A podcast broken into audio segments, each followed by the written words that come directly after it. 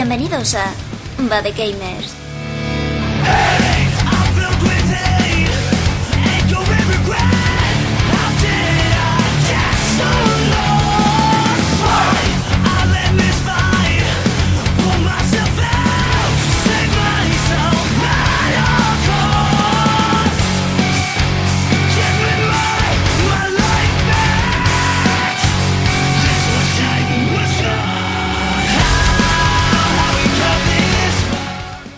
Buenos días, buenas tardes, buenas noches, para lo que sea.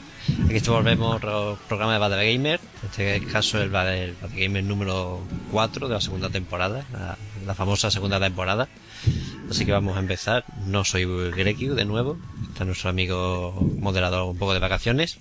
Así que nada, empezaremos. Hoy estamos casi todos, nuestro amigo moderador. Así que vamos a empezar. Primero, pues, por el, el más viejo después de mí, que soy Arak. Así que venga, Lucas, te toca. Hola, muy buena. ¿Ha visto? Él, él, él, se presenta, él, se presenta, primero y después me presenta a mí. ¿Sabes? Es, decir, es ese plan. Está bien, ¿no? Está, está muy bien, sí. Eh, muy buenas, aquí estamos otra vez y vamos al lío. Y Mark, pórtate bien, Mark, hoy, ¿vale? ¿Hoy? Hay que... Olvídate de que... Ol, olvídate, no, olvídate. pórtate. Bueno, eh, siguiendo con las presentaciones, a la chavala que nunca le gusta chupar cámara, nuestra amiga Mara. Hola Mara. Oye, ¿por qué lo de, lo de chupar cámara? Oye, Lucas se está descojonando vivo. La gente no puede verlo, pero yo lo veo que se está descojonando. Eh, porque esa presentación, vaya, vaya presentación menos caballerosa. Mm, encima que me estoy portando True bien y que... Gamer Girl. True Gamer Girl, como True Gamer Girl me presento de nuevo aquí otra semana más, que además eso es lo que decía, me estoy portando bien y estoy viniendo ya varias semanas seguidas ya le he cogido un poco ahí la racha de, venga, vamos a intentar participar en todos los programas y a ver cómo sale, cómo sale el programa. Esperemos que bien, no hay ninguna copa de vino que pueda tirar, así que todo bien por ahora. No, yo tengo mi jarra de cerveza que me costó 6 euros con tres eh, reservas especiales de Alhambra y no quiero tirarla. Buena cerveza y no tires la taza. Bien. No, la taza además está muy guapa.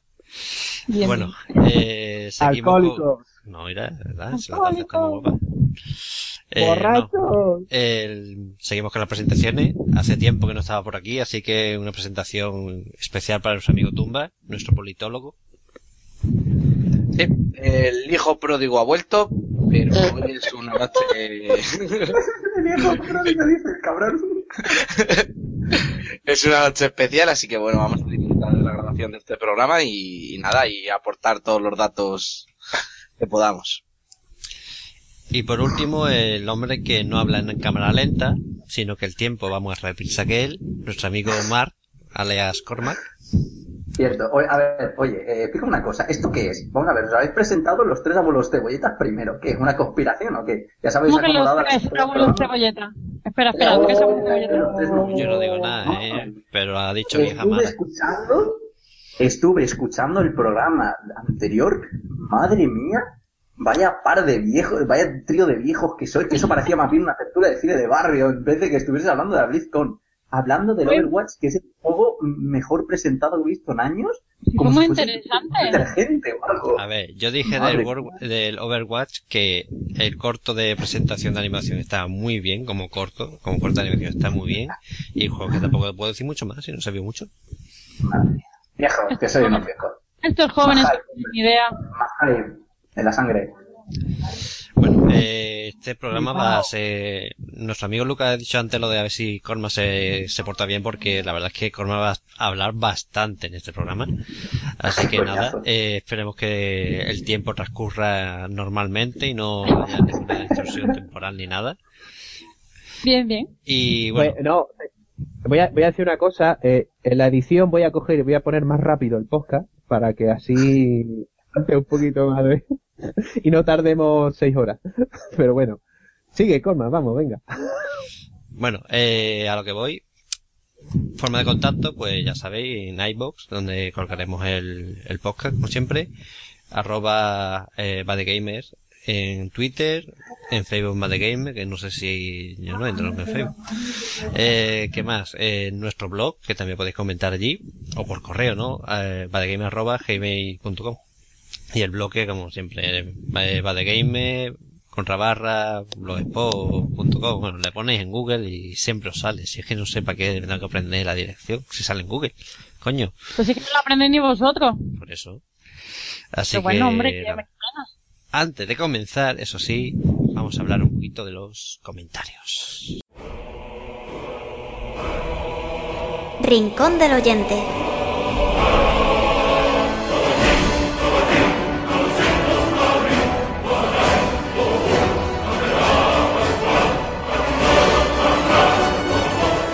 Vale, el comentario que tenemos esta semana es en iBox sobre el programa tercero de la segunda temporada, que sobre Randall's Monday, que estuve yo ahí atándole más amor todavía, de la asociación Gamels. Eh, es una asociación i- ilicitana de aficionados a los videojuegos y podcast. Que ilicitana era de... Me suena de Jaén, ¿no? ¿Verdad? No, de Elche. ¿Pero de Elche se llaman ilicitanos? Madre Sí. mía. Sí, Madre mía, geografía. Geografía. que son de, de, de Linares, algún sitio de... No de Andújar, que diga. Perdón, Sí, dice, lo Pues digo Esto. Sí, ya. ¿Qué? Ya sé que va de, de Elche, pero como no sé si la asociación era de Elche o que fue al evento, pues por eso quería. Para que la gente aprenda geografía también con Bad Gamers. Bueno, Con Mara seguro que no. con Mara, te- te aseguro yo también que no. Que geografía es lo que, lo que menos vas a aprender Hay, con. hay que repasar los gentilicios, sí. Sí, verdad. Oye, que los liturgitanos seguro que no lo conocíais, ¿sí? Y estoy dándole datos nuevos a la gente. Bueno, pues la Asociación Ilicitana de Aficionados a los Videojuegos y Podcast, realizado en Radio Jove Els, que es en Elche, obviamente, y que, si, bueno, si alguien quiere saber un poquito más, tiene que visitar la web, que es hard forever, hard me lío, www.gamels, acabado en x.es. Y bueno, que nos cuentan que tuvieron Ran- Randall's Monday antes de la Market Game Week, que no fue allí donde se presentó por primera vez. En el evento El Che Juega, que fue un evento que, que tuvo bastante éxito, bastante repercusión, y que bueno, que a la gente pues también le encantó, que, que supongo que es imposible no, no quedar encantado tras jugarlo, y que también allí tuvo, tuvo bastante éxito. No salió nadie diciendo que no tengo ni puta idea de cine. Menos mal que no estuve en el programa anterior. Pero seguro que alguien lo dijo. Hombre, eh, si, si llegase alguien a decirlo cuando no estuviste en el programa, de la marinera, es lo tuyo, entonces.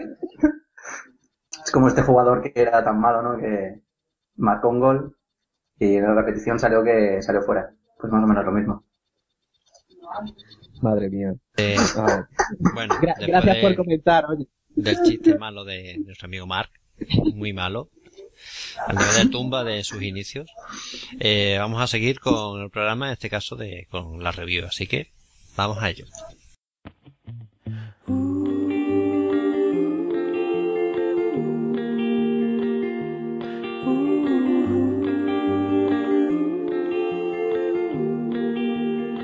La review. You're a good hearted woman. And I know I can be a bit of a troll. I don't know where we're going. Don't just say you love me, show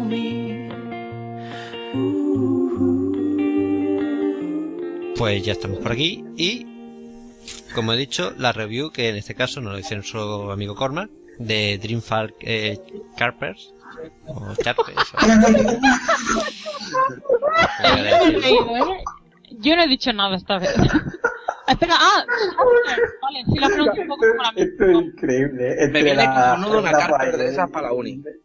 Dreamfall Chapters. No Chapters. aprenderán geografía, pero por lo menos inglés te enseñan. Bueno, eh, Cormac, Yo creo que después de esto, después de esto voy a hablar de Interestelar y voy a pasar porque madre mía, ya se ha dicho todo. lo que se tenía que Tenemos que hablar interestelar entonces. Oye, y si volvemos a empezar. No, no, no, no. no, no, no, Aquí aquí hasta el final. Aquí no. Vale. Vamos a ver, venga, empiezo, empiezo ya, empiezo ya yo porque esto tiene que ir rápido. A ver, eh, yo sabéis ya aquí en el programa que a mí me gustó mucho eh, The Longest Journey, la primera, la primera entrega de la saga, es una, es mi aventura gráfica favorita y una de las pocas que realmente pues me han gustado y me he pasado más de una vez. Así que la verdad es que recibí el juego cuando tuve ocasión de jugarlo con mucha, mucha ilusión.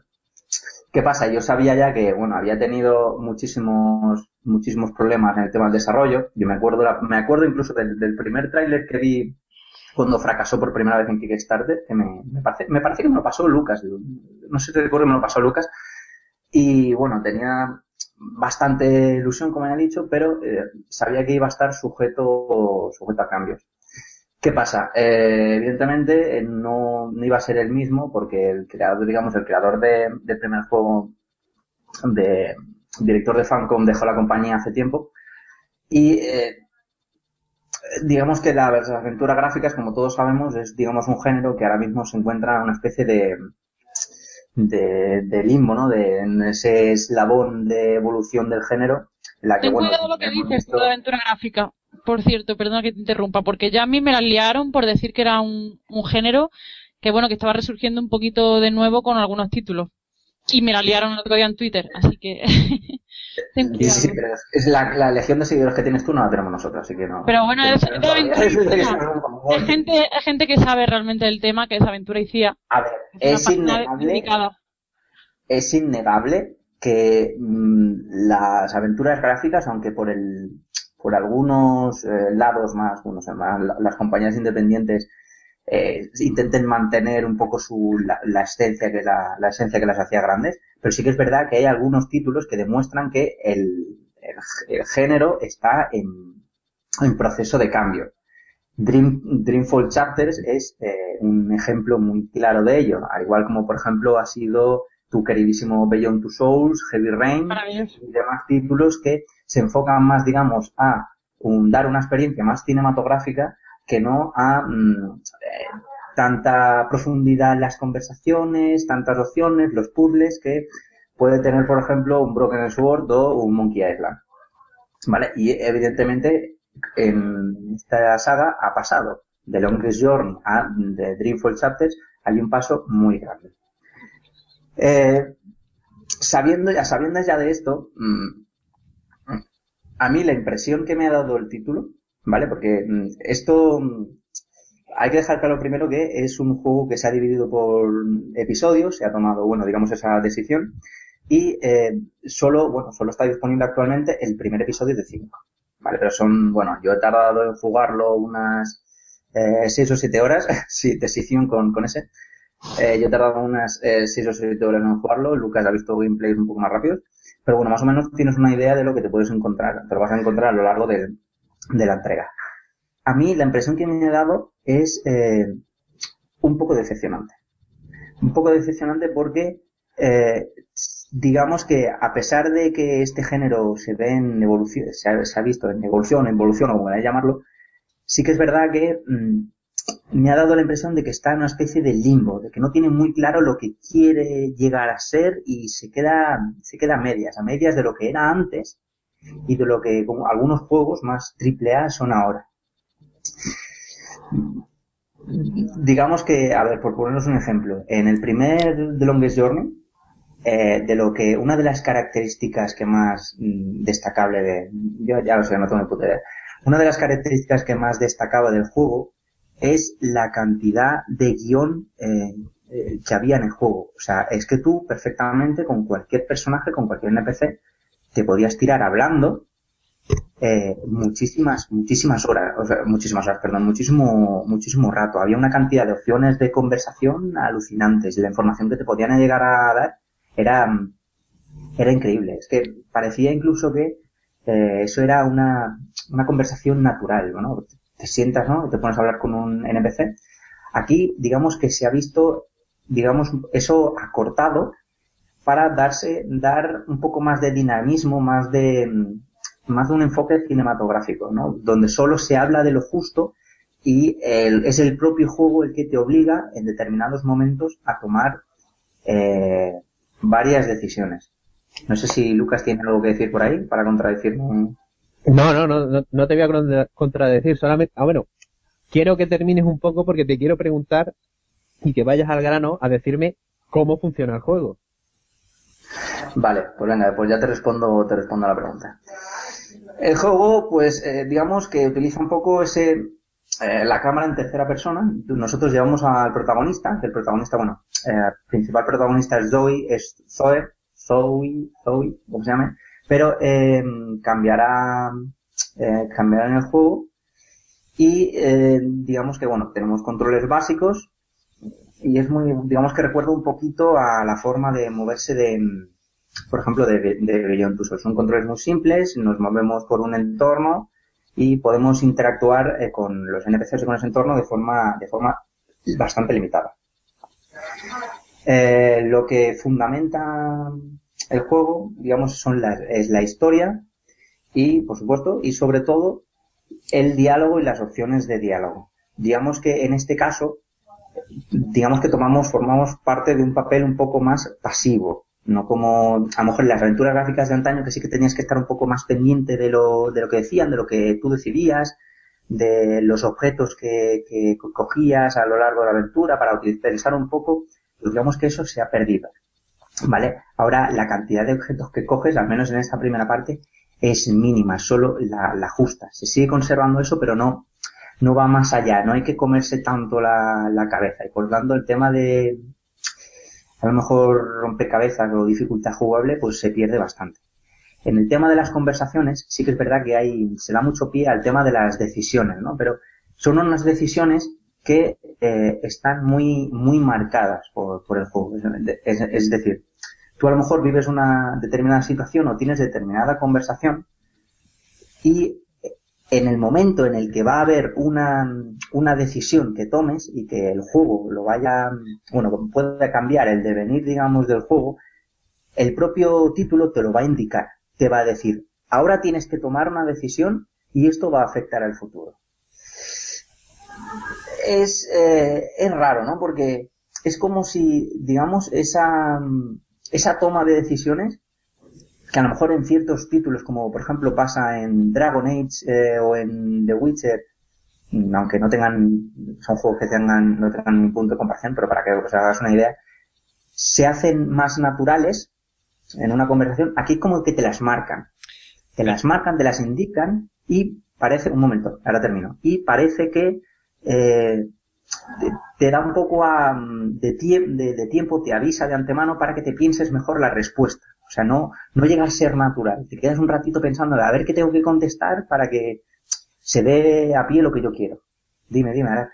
Eh, a ver, lo que has dicho tú de las decisiones, a ver si te entiendo. Digamos que vas a empezar una conversación y el juego te indica que en X momento va a haber una, eh, dependiendo de lo que tú contestes, va a afectar la historia, ¿no? Exacto. Exactamente. Eh, es que como te iba a decir lo que, lo que has comentado, el tema de bueno, Dragon Age no, pero por ejemplo de The Witcher sí, del primero sí, que aunque jugué poco, pero vamos, jugué unas cinco orillas, puedo jugar, y me tocó una de, una de las decisiones, y realmente no, eh, yo no, en The Witcher, yo no vi la decisión, o las consecuencias mejor dicho, no el momento de tomarla, sino justamente cuando en la consecuencia, ¿no? Y es lo que te quería, te quería decir, digamos que el juego entonces en ese sentido, yo qué sé, digamos que te trampea, ¿no? Porque como ya te dice que ahí puede haber una decisión, importante, ya que no te vas a tomar esa decisión más, de una forma más, eh, más seria que si no fuera así, ¿no? Que o no, yo creo que ahí se puede decir que es como un fallo, porque la decisión a lo mejor natural que vas a coger, a lo mejor ya la desechas. Exacto, estoy, vamos, totalmente de acuerdo con lo que ha dicho, con lo que ha dicho, con lo que has dicho, Arak. Es más, es que es, eso es lo, lo veo como un punto negativo porque es como, como ya he dicho, le quita, digamos, naturalidad a tus decisiones, y eso a lo mejor puede afectar eh, a, un poco a la a la inmersión, ¿no? En el título, a que tú te sientas identificado con el personaje, que digas tú, hostia, pues he hecho esto porque quería responder esto y luego ves la consecuencia y dices, hostia, la he cagado. No, aquí ves el momento en el que tomas la decisión y entonces se vuelve un poco más trampero, más mecánico. Y tiene... creo que no se me oye. Ah, sí, sí se me oye. Sí, sí, Nada, era eh, justo antes de que le contestara Salah por completar un poco si la decisión y la consecuencia están muy cercanas en el tiempo o pasa un poco como muchas veces pasa en The Witcher que tú vas tomando decisiones y cuando toda la aventura desemboca en el final es cuando te das cuenta de, de las consecuencias. Lo típico que se dice siempre. Al principio matas al payaso ladrón y luego el payaso ladrón era el hermano de rey y te la lían. Sí. ¿No vale, la pues eh, es el primer capítulo y eh, no he aún no he visto ninguna consecuencia. He, tomado un montón de decisiones, he tomado cantidad de decisiones, el, pero eh, porque el juego te las indica, pero aún no he visto ninguna. O sea que realmente de, de eso de la, el juego te avisa, ¿no? Te dice, cuando tú tomas una decisión, te va a decir, esta decisión va a afectar al futuro, y te lo indica. Y te dice, luego te dice balanza equilibrada o algo así. Pero, eh, consecuencias de ella, eh, aún no he visto ninguna. Esa es la cosa. Por eso no puedo hablar de las consecuencias, eh, las consecuencias en sí. Puedo hablar de la toma de decisiones. Em, entonces estamos hablando de que este juego es un Talking Simulator, ¿no? Pues no. No, porque... Es que además está en inglés, vamos, que... Eh, Sí, eh, apa- aparte, aparte de eso. No, porque no se da tanta opción, como he dicho, no se da tanta opción de conversación. La conversación está muy por llevada, muy llevada de la mano en comparación con tanto sus anteriores entregas como con otros ejemplos del género. Espe- Espera un momento. Eh, me está diciendo que no se habla mucho, pero no hay objetos, no hay puzzles. Entonces, ¿qué coño hace? Eh, hay, hay objetos, pero muy pocos, hay puzzles, pero muy pocos no te tienes que tomar la, no te tienes que comer la cabeza. Hay, eh, sí que es verdad que hay decisiones de guion, pero son muy, son muy escasas la- la- las opciones de guion. Las decisiones son una burrada, ¿no? Hay una burrada, pero las, digamos, opciones de, de guion, a lo mejor que vas a hablar con un personaje y tienes 500.000 cosas que preguntarle. Aquí no, aquí te lleva, digamos, un poco de la mano y se deja llevar por, más bien por el hilo central de la historia. Vamos, que se diría que es Eh, un simulador de andar, ¿no? Es, es una, es más una experiencia eh, interactiva. Mm, Más un, más un, como ya le he dicho, más tirando por la línea de a lo De mejor Beyond, ¿no? Beyond Two Souls, exacto, que no de eh, un Broken Sword. Eh, A ver. Y espérate un momento, Lucas. Sí, Eh, cara, cara, cara. Eh, los anteriores juegos sí eran más de ese estilo, digamos, el estilo clásico de coger objetos, de puzzle, ¿no? O era también más o menos Es así. que el sí, sí, sí, es que el, por ejemplo el cambio que ha habido con el primero, incluso con el anterior, es, es muy grande.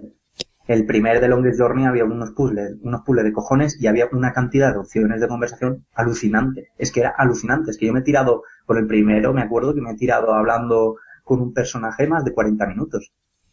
Pero exagerado. Y aquí, aquí no hay nada. Aquí te tiras hablando con un personaje de 5 minutos y das gracias. Se podría decir que como eh, que, que es como el de, de Walking Dead, por ejemplo. Mm, Yo, yo, no. yo iba a preguntar, yo iba a preguntar si tiene componente de tiempo. Vamos a decir que eh, tú haces diálogos y tienes un tiempo estipulado para hablar. Ah, no.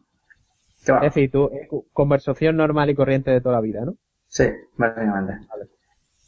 En ningún momento hay nada de tiempo. No, nada. Hubiese Hombre. estado muy interesante. Bueno, interesante, no sé qué decirte, ¿eh?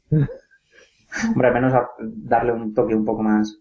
A ver, yo, yo, yo veo que lo, lo, lo que estás contando eh, muy bonito no es. No, muy bonito no es. Por eso te he dicho al, bueno, por eso he dicho al principio que a mí personalmente me ha decepcionado.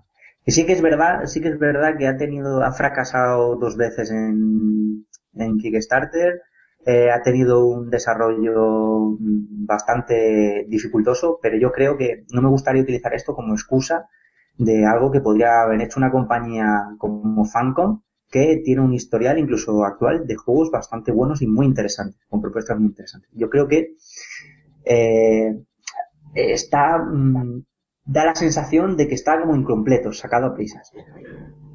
Hombre, siendo nada, más que una parte, solo- de esto, tío. siendo nada más que una parte de 5 que esté incompleto, no, es que se sabe que está incompleto. Sí, pero me refiero, me refiero con mecánicas de juego que tienen que tie- tienen y deben que estar incluidas en la primera, en la primera y todas las partes. Que dices tú, oye, es que esto se podía haber trabajado un poquito más.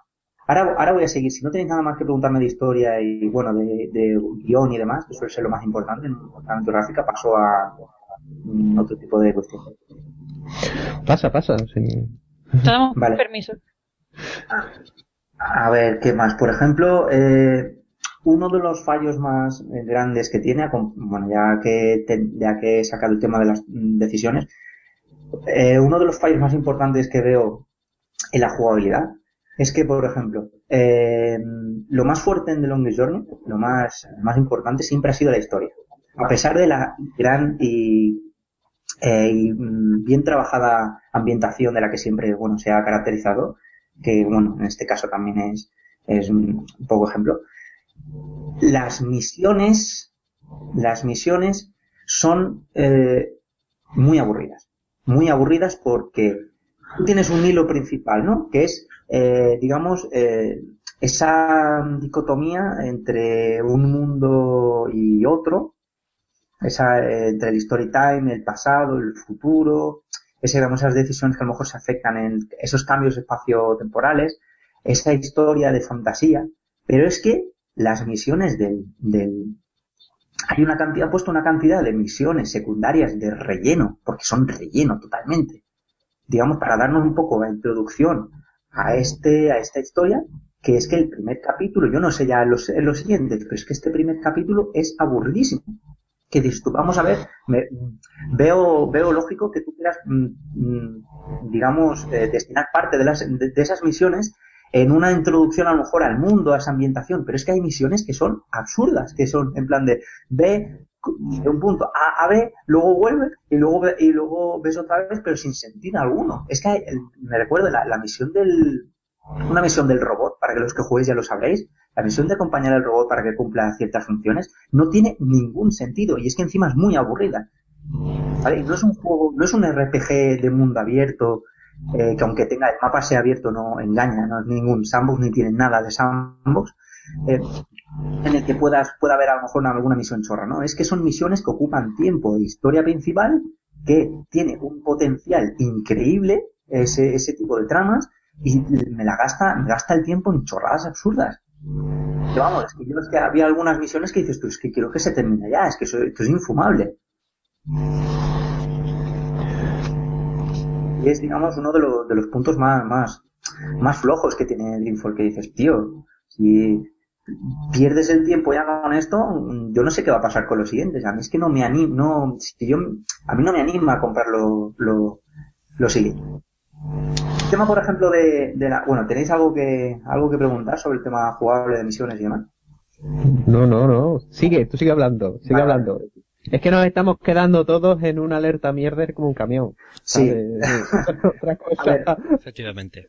no todo es malo, no todo es malo. Vamos a ver, el tema de eh, la ambientación es muy, es muy bueno. O sea, la, la ciudad, mm, a pesar de sus limitaciones técnicas que tiene, eh, da la sensación de que está bastante trabajada. Es muy, eh, gráficamente, es muy, muy, muy detallista. O sea, ahí eh, no he visto una puta esquina que no esté eh, decorada con un cartel, con una pintada, con un graffiti, con un, un yonki tirado en el suelo en todo el juego, ¿vale? En eso sí que es verdad que es un entorno, cer- un entorno medio cerrado, por decirlo de alguna manera, porque el mapa sí que es abierto, pero no, no hay sensación de apertura como a lo mejor puede haber en un Auto, ¿no? Pero eh, sí que está muy cuidada la ciudad, eh, el diseño de los personajes, sobre todo de, de- la protagonista de Zoe Castillo, es, mm, es muy bueno, es bastante bueno para, bueno, mm, según, para, según los puntos, el, los recursos económicos de los que dispone y los recursos técnicos. Y en eso gana muchísimo, gana muchísimo porque es, eh, eh, te, digamos, la facilita muchísimo la inmersión. Y son, es agrada, es un juego agradable de ver. ¿Qué pasa? Que eso se ve afectado por lo que he dicho, por esas, esos, esas misiones, ¿no? Un poco más absurdas que, digamos, cortan un poco el hilo de, el hilo épico de la, de la aventura. Eh, ¿qué más? Eh, y las esas pocas opciones de diálogo que te dejan ahí un plan de es que me gustaría más, me gustaría haber profundizado más, haber pregun- preguntado más cosas. El guion en sí no es malo, porque está plagado, si tu, si tu inglés no es, un, no es un problema, porque está totalmente en inglés, eh, tiene muchísimas ironías, ¿vale? O sea, si entiendes más o menos lo que dice, hay algún momento en el que te ríes. La protagonista es, es genial, es, tiene, se caracteriza por un humor irónico bastante, bastante chulo, que, que mola, que es atractivo. Y las conversaciones, a ver, eh, tema que vamos a comentar después de, porque hay mucha, hay mucho, hay mucha, digamos, se vive en una sociedad muy revolucionaria, que parece que hay cambios políticos, se utilizan nombres de, de diferentes movimientos políticos conocidos en la, realidad, y está muy bien trabajado, ¿sabes? No es no es evidentemente el guion de un capítulo de House of Cards, pero sí que es verdad que en ese aspecto está, está trabajado.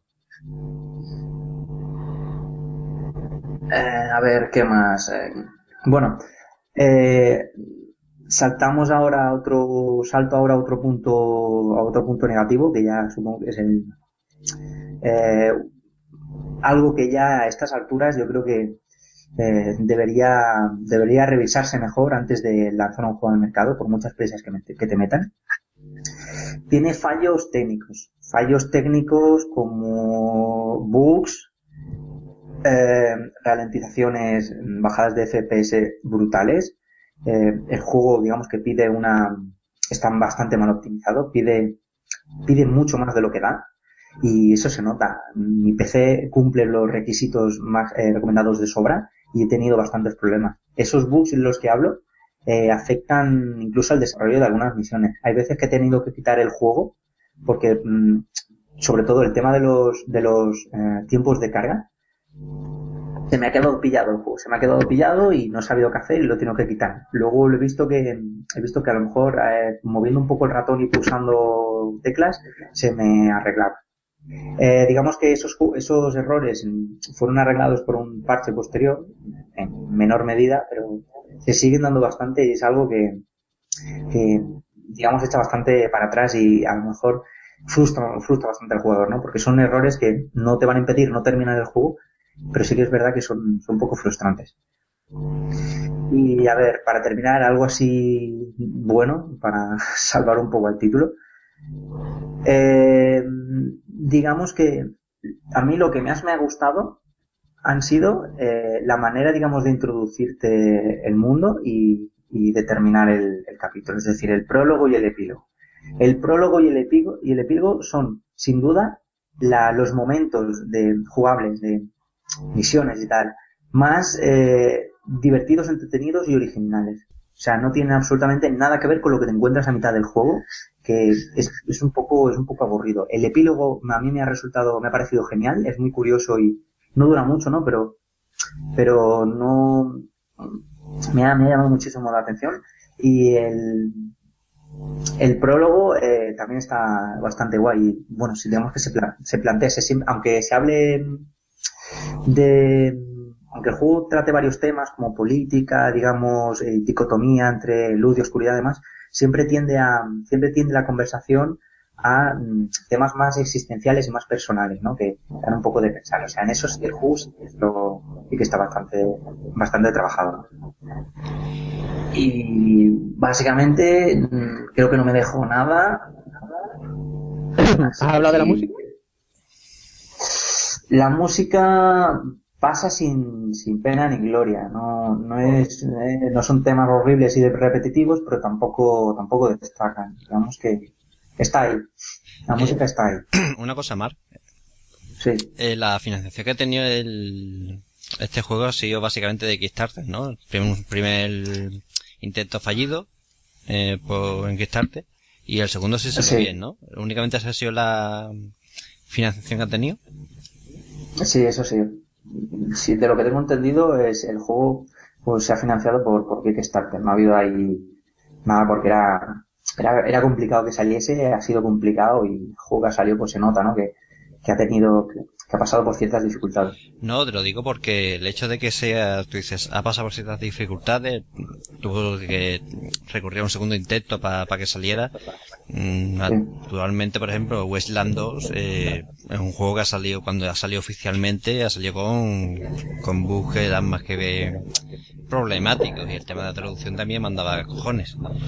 Por eso te digo que ese, por ejemplo, por ejemplo, ten- ese juego, por ejemplo, tenía una financiación, vamos, superó con creces lo que, lo que pedían en el mínimo.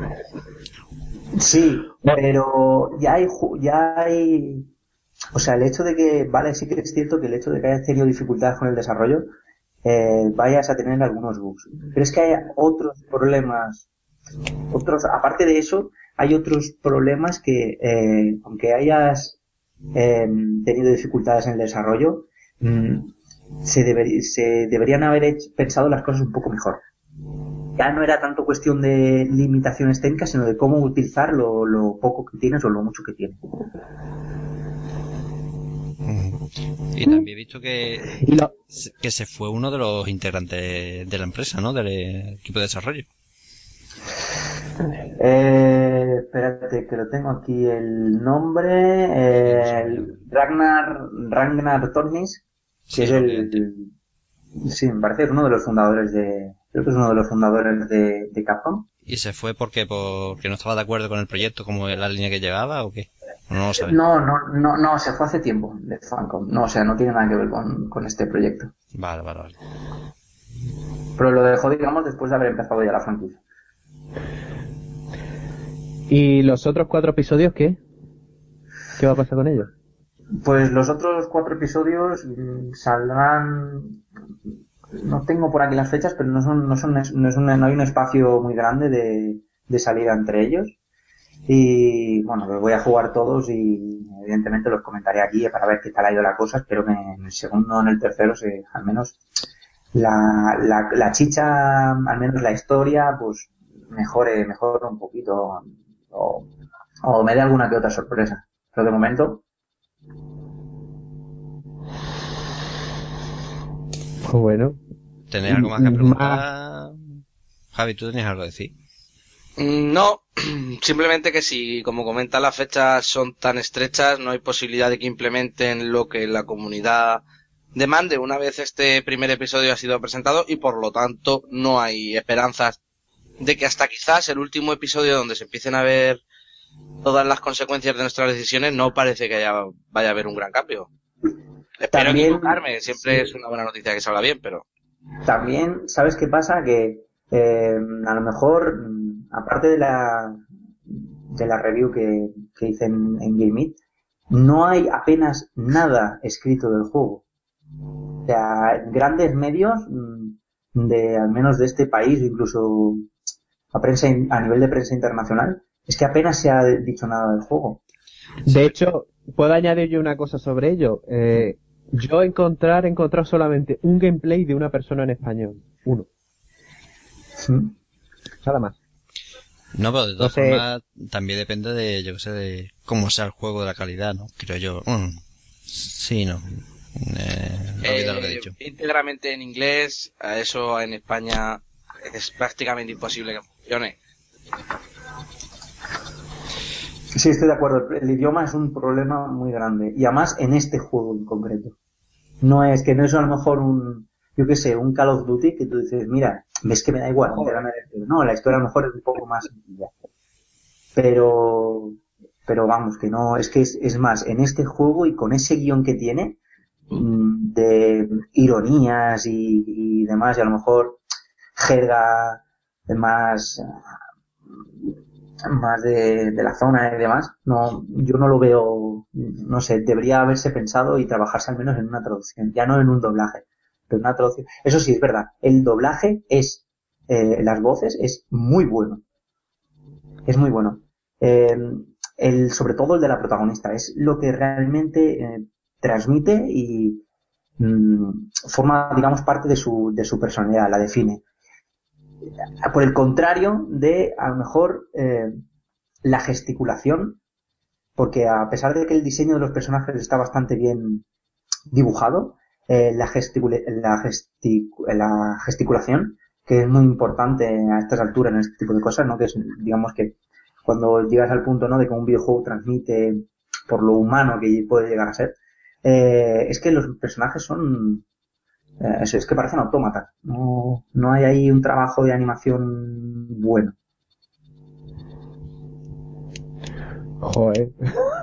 tú has venido aquí, tú has venido aquí a echarle mierda directamente.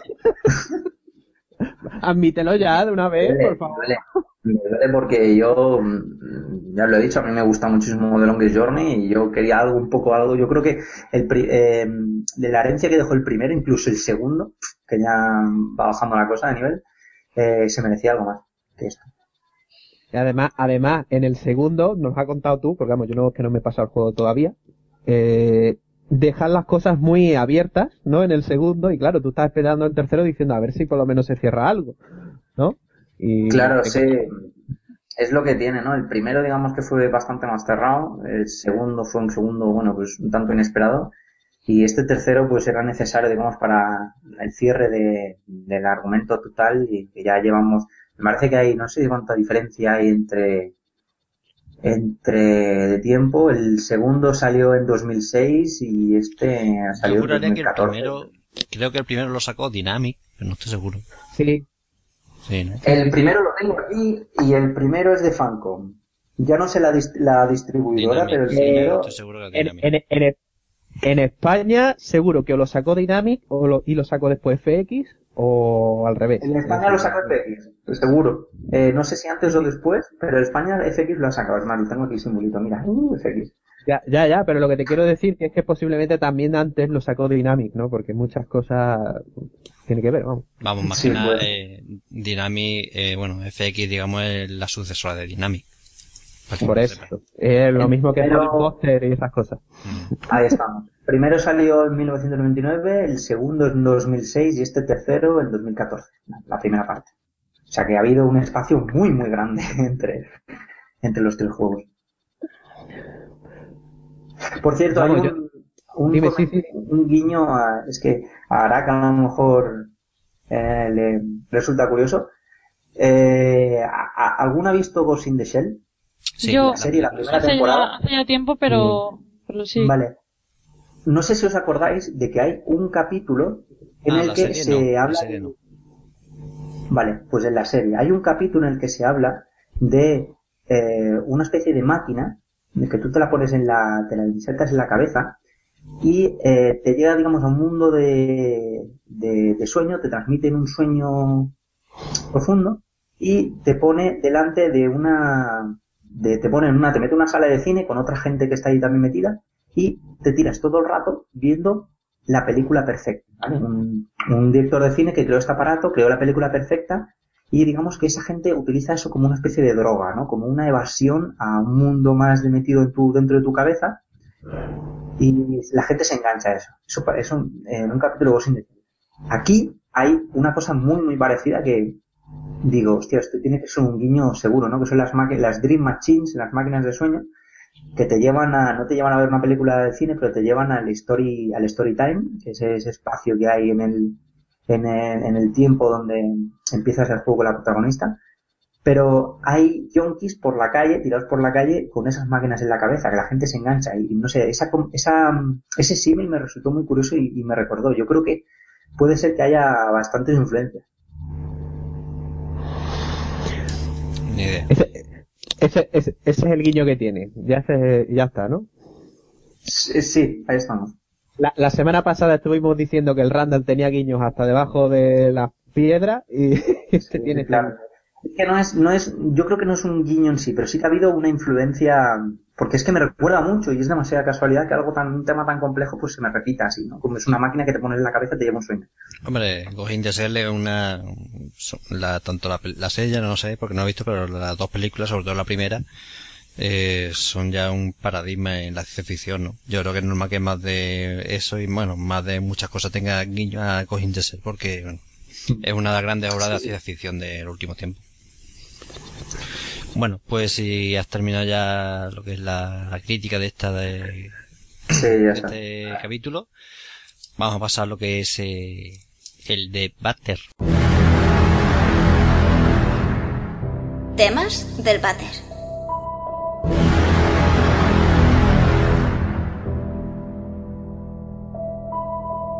Bueno, pues volvemos aquí. Y bueno, eh, después de no sé si unos minutos musicales, pues yo no soy el, el que edita, eh, con el tema No de, lo de Butter. No, queda, queda feo.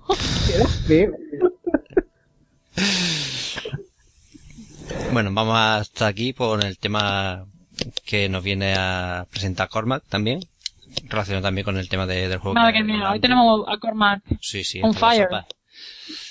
Bueno, y básicamente el, de- el debate es sobre política en los videojuegos. Así que, Cormac, tú tomas la batuta y guíanos. Sí. A ver, yo, claro, yo encima tenemos al politólogo, así que este programa chapó. Venga. Eh, yo quería tratar este tema porque no... primero cuidado, ¿no? Porque es que la gente ya últimamente parece que oye política y como que se asusta, se altera y ya eh, saca un poco la desenvaina la espada. sí. Y más como está ahora. Mm.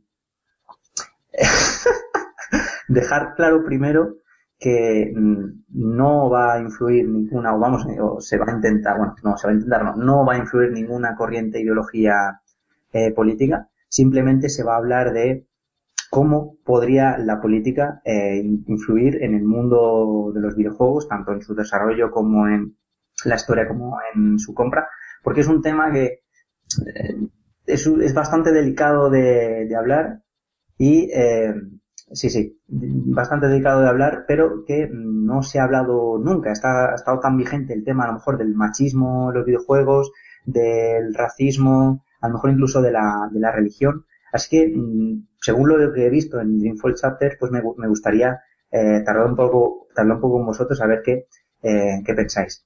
¿Qué pasa? ¿Qué es lo que he comentado antes de Dreamfall Chapters? Dreamfall Chapters tiene una ambientación muy lograda en la cual pues hay mucha simbología eh, política, mucha ideología, eh, mucha conversación, mucho tema. La protagonista Joy, una de las protagonistas Joy, eh, está en un está en un partido político y hay misiones que están relacionadas con eso. Así que evidentemente es una es una conversación muy de moda en el juego tanto como en la realidad. Y como hay nombres, digamos, que comparten, se comparte con nuestro, nuestra, la vida real, pues eh, esto me ha llevado a plantear la cuestión de si eh, un videojuego puede eh, afectar, bueno, una, si afecta la política al mundo de, puede afectar la política al mundo del videojuego. Por ejemplo, creéis que mm, la ideología de política de un personaje o más o menos lo que se trate en el juego, porque en el juego, aunque al final eh, deriven a temas existenciales, te deja un poco claro mmm, qué es lo mejor para la sociedad y eso a lo mejor puede eh, cabrear al, al, jugador. ¿Vosotros creéis que es una mala decisión por parte de los desarrolladores incluir ideales políticos en un videojuego? Pero tú lo que estás hablando es incluir ideales o que eh, la política de ese momento influya en el videojuego. Porque yo entendí al principio eso y después has dicho lo otro. La pregunta es, si tú crees que un ideal político, por ejemplo, yo soy un desarrollador y mi ideal político es cuál, así que más o menos lo meto ahí en el videojuego. Pues, ¿tú, ¿tú, crees que eso, eso sería una mala decisión por parte del desarrollador? Hombre, yo creo que eso siempre se, se hace. Bueno, al final creo que es lo, es lo, mismo. Creo que eso siempre se hace. Si, por ejemplo, en el cine ha pasado mucho.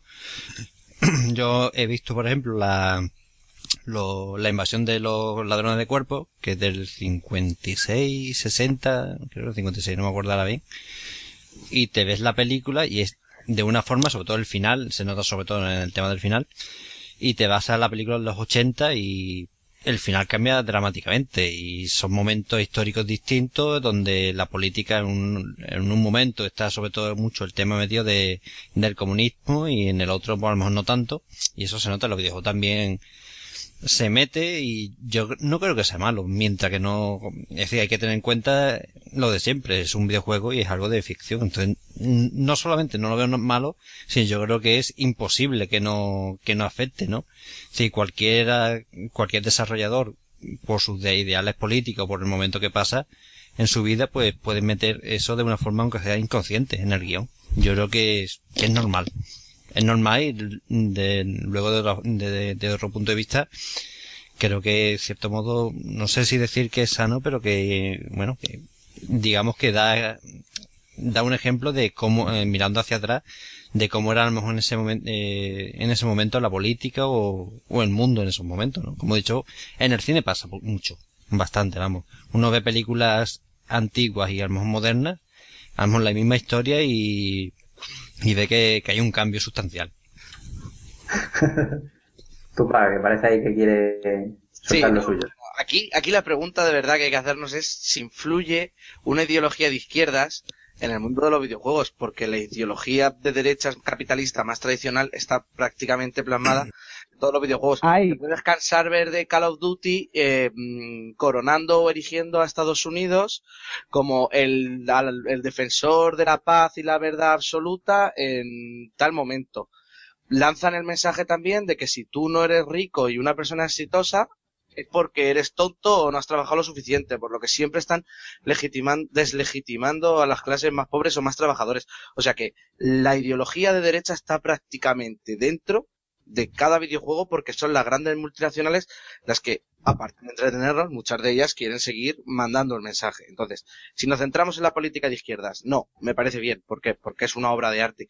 Siempre que no rebase determinados límites morales, por ejemplo, apología de algún tipo de, de dictadura de una manera muy, muy directa. Pues dependiendo de la temática de- del videojuego y si lo que intenta es explicar o lo que intenta es captar, ahí sí podríamos hacer una diferencia, yo creo. Es que la cuestión, Poli, es que eh, aquí sí que se dan nombres reales. Sí que es cierto que tú a lo mejor puedes ver cierto tipo de ideologías, eh, digamos, ocultadas detrás de un, de un, de un, eh, algo un poco más bonito de, eh, como por ejemplo lo que has dicho tú, tú sobre Call of Duty, pero es que aquí se dan nombres reales y se dan, se habla de ello directamente. Ya, Sí, esa es la- esa es la diferencia. ¿La intención es explicativa de un personaje que intenta posicionar tu punto de vista? ¿O te lo da en norma de obli- en forma de obligaciones morales? O sea, haciéndote sentir que si no cumples esas premisas, eres mala gente. Eh, Eso segundo. Es que el personaje va encaminado por cierto ideal político y eh, poco a poco se le da a entender de que eso es la, esa es la solución. Es Pues que es el- alerta mierda. vale, pues eh, eso, eso es lo que quiero llegar a tratar. ¿Tú, eh, ¿Tú crees que con eso, eso es un grave, o sea, eso es un error del desarrollador? ¿Podría afectar incluso llegar a afectar a las ventas? Como empresario me parece un error. Como persona de izquierda y amante de la cultura me parece un acierto porque, bueno, siempre que, se dé un poco a conocer, porque hay mucha mitología y mitificación de, de determinadas personas, entonces si empezásemos a incluirlos un poco en lo que es nuestra cultura local, pues, pues nos vendría bien a todos, pero van a perder ventas seguro y mucha gente que lo abandone y no acabe comprando los sucesivos capítulos, también estoy seguro. Pero, pero pone ejemplo de nombres. Es que siempre dice, ¿qué dice ciertos nombres? ¿Qué nombres estamos hablando? Comunismo, marxismo, izquierda, derecha. Bueno, pero eso es una clasificación también social, quiero decir, tú rápidamente dices, este es de derechas, este es de izquierdas, no sé, le pones etiquetas a la gente siempre. Pero una cosa es hacer eso y otra cosa, de dar nombres reales y otras cosas a lo mejor es decir, en el reino de tal eh, pasan estas cosas y en el reino de tal eh, pasa lo otro, ¿vale? Que no es tan eh, discriminativo. ¿Discriminativo existe? Eh, no lo sé. Pues si no me la acabo... Discriminatorio. Discriminatorio. me la acabo de inventar. Bueno, aquí Cormac inventándose palabras. Estoy un Bueno, pero se, ent- se entendía la intención, que es lo importante. ¿Cuántas veces nos han presentado a la sociedad árabe como, la, como lo que es la sociedad árabe y no como el terror? En casi todos los videojuegos siempre que aparece un árabe es el malo. Es que es eso. Es que siempre es así, o sea, en el mundo de videojuegos esto, no han inventado nada. Lo habrán Es que- implementado mal. Es que, es que una, es que eh, lo normal es ponerte ya una situación política de una manera. Y lo raro es cuando te ponen lo contrario. Pero es que lo normal te lo plantean no solo en este videojuego, es que te lo plantean miles de videojuegos. Y muchas veces no se pone el nombre y si dice, no, estos no son comunistas. Te ponen ahí un simbolito rojo y dices tú, mira, mm, son los malos. Es decir, que como mayor- diciendo,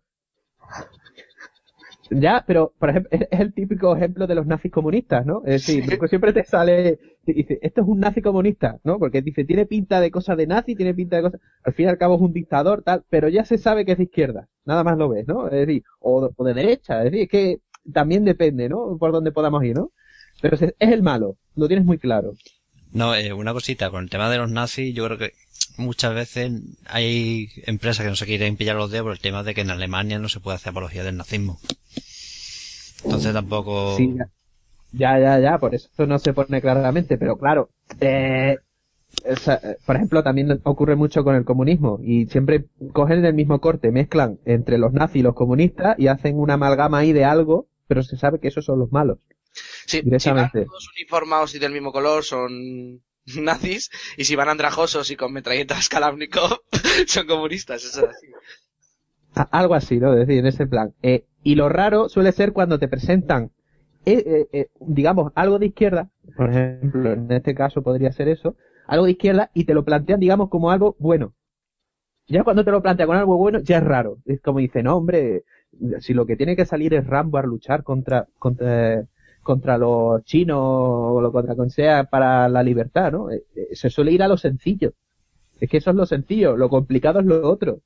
Sí, Y- pero eh, a ver, tema de lo sencillo y lo complicado. Eh, mañana, por ejemplo, bueno, eh, va a salir ahora el, eh, la crítica que yo he hecho del Space Marine.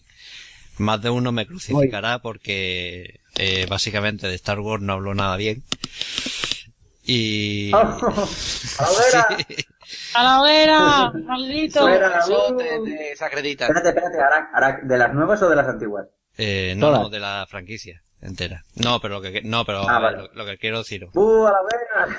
No, pero a ver, lo que quiero deciros es, eh, básicamente hago una comparación, ¿no? Y Star Wars ha triunfado muchísimo, eh, por muchos motivos, pero, por ejemplo, uno de los, las críticas que yo siempre le hago es que es un universo, desde mi punto de vista, muy de blancos y negros.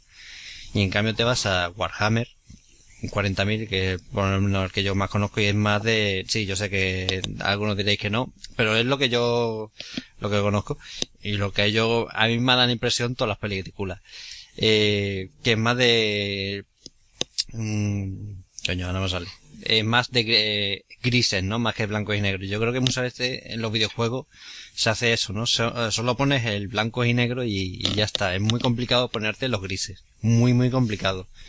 Yo creo que ahí, para ponerte los grises, te que poner en ciertos videojuegos de, yo creo que sobre todo de rol, e incluso así, no sé decirte mucho. Yo creo que, por ejemplo, un Fallout puede ser eh, ese juego con, con esa dinámica de blanco, de grises más que de blanco y negro, y por ejemplo un Blood Gay, yo me acuerdo y, hombre, veo más blancos y negros en ese juego que por ejemplo en un Fallout. Yo creo que eso también muchas veces tiene que, ver, ¿no? El hecho de que depende del tipo de videojuegos no puedes meterte mucho ahí porque es más complicado explicar un blanco, eh, unos grises que unos blancos y negros. Y con el tema de política, con lo que habéis dicho, ¿no?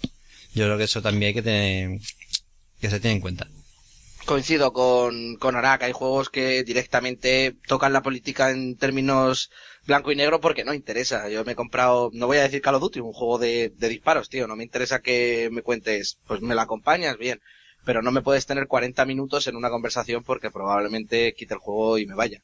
En cuanto a lo de Star Wars, bueno, las películas son la historia oficial, sí que es verdad que, en- bueno, pero no, pero sí que el ¿De universo expandido es lo mejor. La película te da determinadas pistas que si conoces el universo expandido, que no es una historia canon, pero bueno, que me rollo, que Star Wars mola. No, no, pero eh, el tema, no, la lo lo peor es que lo que acabo de decir lo dijo George Lucas en su momento, ¿eh? En el, a principios de los años 80.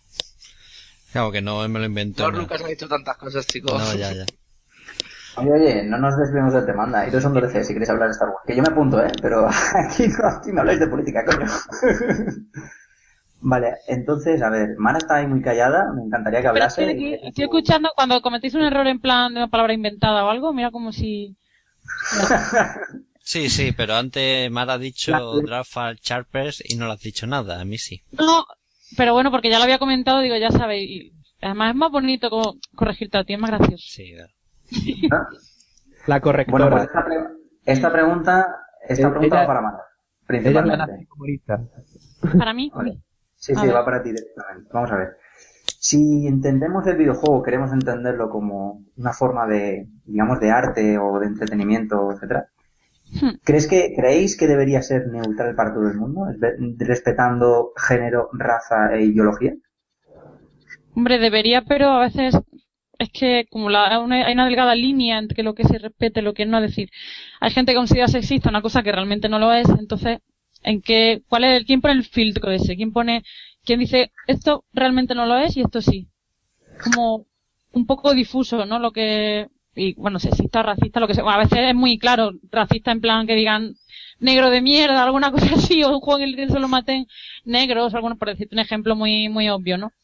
Pero hay juegos que están ahí como en el limbo, no sabes bien si, si, si son como, así decirlo eso, de, tiene una influencia negativa o no. Entonces estaría bien que todo fuera neutro, que nada dañase a nadie, pero hay gente que es demasiado sensible y hay gente que pasa de todo. Entonces, ¿quién pone los límites? Si, fuese todo neutro, sería todo un rollo. El consumidor Ay, ay. pone los límites, el consumidor. Tenemos juegos recientes, bueno, yo quiero decir que tenemos juegos recientes como Hatred, que se está habla- dando mucho que hablar porque dicen que una apología del nazismo y demás. Y que lo han hecho nazis encima, dicen que la gente que lo ha hecho son en plan neonazis, que yo tampoco me, me he puesto a informarme mucho. Entonces, ¿ese juego debería estar prohibido? No debería estarlo porque es, no se deben censurar las cosas. ¿Cómo, cómo es el juego? Hatred, Hatred sería Ah, que es un tío sí, que ya sé, básico- ya sé. básicamente mata gente de una forma además bastante bestia. Y bueno, el juego, a ver, la mecánica se ve y hasta está chulo el juego, que lo ves y dices, joder, pues esto puede ser divertido, ¿vale? Pero bastante violento, pero bueno, hay juegos muy violentos como Hotline Miami y son para mí unas joyas. Pero en este, claro, como tiene eso, que solo creo que mata gente negra, me parece, es que no me acuerdo bien ahora del tráiler, pero vaya, Eh, que es en la- plan, el juego básicamente, es que eso lo, lo he estado leyendo bastante. Eh, el ¿vas en lo que trata es de que tú tienes que matar a inocentes de la forma más cruel posible. Es lo que... pero todos son negros, creo. Mm, ya ahí me callo. Yo sé, lo que he leído es que son inocentes en general. No es que sean negros, son inocentes en general. Es decir, negros, blancos y de color rosa. Es que, es lo que eso es lo que ya no sé. Y te digo, la- se supone que ha hecho gente eh, que dicen neonazi. El- la educación, el buen gusto, los valores morales, eh, una persona tiene que adquirirlos antes de su mayoría de edad. Por lo tanto, con que el Estado se asegure que no consume determinado tipo de contenidos antes de esa mayoría de edad, no hay ningún problema, porque si no nos volveríamos tan locos que no podríamos estudiar a los autores clásicos por haber cometido determinadas atrocidades a lo largo de la historia. Eh, eh, empezaríamos a censurar, a censurar, a censurar tanto que nos olvidaríamos de cuál es la historia de la humanidad y probablemente volveríamos a caer en los mismos errores. Por ejemplo, relacionado con lo que tú dices, Tumba, eh, hace, bueno, ya hace ya un par de años creo, escuché que las aventuras de Tom Seller, si no me equivoco es el libro, ¿no es así? ¿Tom Sawyer? Sí, pues le Tom a Sawyer. cambiar, eh, Tom Sawyer, no, Creo que no ha dicho Tom. Seller, pero no que estoy acuerdo segura. eh, de- del protagonista el nombre. Pues en el libro creo que se ha- habla mucho de, de los negros y lo llaman como negros, creo que era. Que no, estoy seguro si era la palabra negro y la iban a cambiar, iban a ver en las nuevas ediciones, iban a cambiar la palabra negro por afroamericano porque así no mm, hería la sensibilidad de ciertas personas. O por ejemplo, que lo, que ha dicho por ejemplo ahora nuestro amigo Tumba, eh, me pareció una- eh, me pareció me parece, ¿no? Una gilipollas como una casa porque es cambiar una obra por, vamos a ver, un, un negro es negro, que- es que así. Y es que, es que cuando se escribió es que- era un reflejo de la sociedad de aquella época. Exactamente. No intenta, no intenta decirte que es bueno o malo. Lo que hace es te plasma lo que sucede o lo que él imagina que sucede dentro de un contexto eh, real. Eh, bueno, pues No, no, no. No, eh, es que era eso. eh, es que más, eh, vamos, lo iba a decir de dos formas, pero ya con lo que ha hecho Tumba, pues... Otra cosa que a mí yo me he acordado, eh, no es referente a los videojuegos, pero bueno. A mí me gusta mucho el tema de los cómicos y el humor, y hará, no sé, un par de años, un año, dos años, salió en los guiñoles franceses que, bueno, decían, bueno, básicamente se, se metían con Nadal y decían que, y los deportistas españoles, que se, se dopaban, ¿no? Y se, bueno, aquí en España se, se armó la marimoner, marimorera. No me sale la palabra. Mari Morena. María Morena. Eh, me, Ya estamos disléxicos todas las alarmas, que, que ven, esto, lo otro, y yo siempre decía, pero vamos a ver, aquí los guiñoles hasta durante años se han metido con los deportistas, con Raúl del Real Madrid, diciéndole que básicamente que era eh, retraso mental, y no había ninguna pega, nadie se ha quejado, no había, y en cambio ahora sí. Por eso digo que es que también depende de, hay ciertas cosas y cuánta gente lo vea y también la sensibilidad de ciertas personas, pero es que hay cosas que son ridículas. Yo, por ejemplo, con el tema de Hatred, que es el juego que ha dicho Mara, eh, escuché a uno decir, hombre, es que a mí los juegos como Carmageddon, que consiste en atropellar gente, me parece eh, que quien lo juegue y le guste no está muy mal, de la- no está muy bien de la cabeza. Y eso lo dice un jugador. Un jugador especialito, también es verdad. Pero dejemos el tema ese. Eh, pero yo decía, pero es que eso es lo mismo que decían los medios de comunicación en su momento y el- lo que yo siempre he dicho es que en el Carmageddon atropellar a peatones es lo más aburrido del mundo. Es decir, es que eso no es... Hombre, también mola, no es tan aburrido. Mola. Bueno, sí, pero que el juego en sí, si tú lo único que haces en el juego es hacer eso, lo dejas a los, ¿cuánto? A los 30 minutos, Por eso te digo que es que con lo que tú hablas más, que depende, ¿no? Hay veces que son, la gente es demasiado políticamente correcta y no es así, así debe haber unos límites, pero coño. A lo mejor es hasta bueno. Si tú tienes Claro. impulsos homicidas y el juego te calma y te consigue mantener, es la lógica. Creo que a Lucas lo estamos dejando ahí un poquito a un lado. No, es que te- eh, estoy pensando, también es cierto que en el Carmageddon, lo de atropellar a gente, es que cuando tú atropellabas a gente, eh, da- no, no te dan tiempo, te da tiempo para seguir manteniéndote en el juego. Exactamente. Entonces muchas veces atropellas a gente simplemente por el hecho de seguir jugando. Claro, tú puedes pensar, es que, joder, estás tratando a la gente como simplemente, eh, vamos a decir, tienes que matarlos para conseguir tiempo y seguir jugando. Lo estás resumiendo en eso. Eso es como muchas otras veces se hace con las mujeres en ciertos temas, que tampoco me quiero meter, eh, eh, en, en determinados juegos, ¿no? Es decir, se, le, se los trata como un objeto. Un objeto que se le puede hacer algo y conseguir obtener algo a cambio, ¿no? Es decir, eh, por ahí puede andar la cosa y por ahí puede andar la crítica. Pero es lo que dice Arag, es decir, yo por ejemplo, yo he jugado toda la vida Carmageddon, incluso cuando era menor de edad. Eh, mi, mi coche, que es un Renault Twingo rojo, se parece precisamente a un Eagle y te tendría que poner la cuchilla y ir atropellando gente por ahí. Pero no lo voy a hacer, ¿por qué? Porque soy una persona que tiene dos dedos de frente y más. Y... mm, Te da miedo a la cárcel. eh, hombre, no es que me dé miedo a la cárcel, es que no me parece bien ir atropellando gente directamente. También es verdad que ¿Por qué tu no? coche- que- Gente que la atropellaba, pero vamos sin pensármelo. también es verdad que tu Hombre, coche funciona eh, con madera. Es decir, es como una eh, cartera. Más madera. perdona. Más madera. Más madera. Eh, no, perdona, pero no. Pero bueno, eh, podría atropellar, por ejemplo, el que me rompió el parabrisas del coche. Pero bueno, eh, eso ya, ahí entran otros factores que ¿No ves? tampoco... Esa gente es para atropellarla de verdad, yo lo veo bien. Yo- Es decir, podría ser, ¿no? Pero bueno. que- Claro, cuando llueva, como no tienes parabrisas, pues te lo llevas por delante. Ah, Tiene es que. Es. ¿Eh?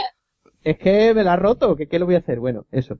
Que, es decir, que eh, es lo que dice Arag. Es que yo que sé, que es que me parece el tema, en realidad no es ya la política, es que puede ser con cualquier cosa. Es que tú le puedes meter cualquier cosa a una obra. Si un videojuego es una obra, parte del autor está reflejada en él.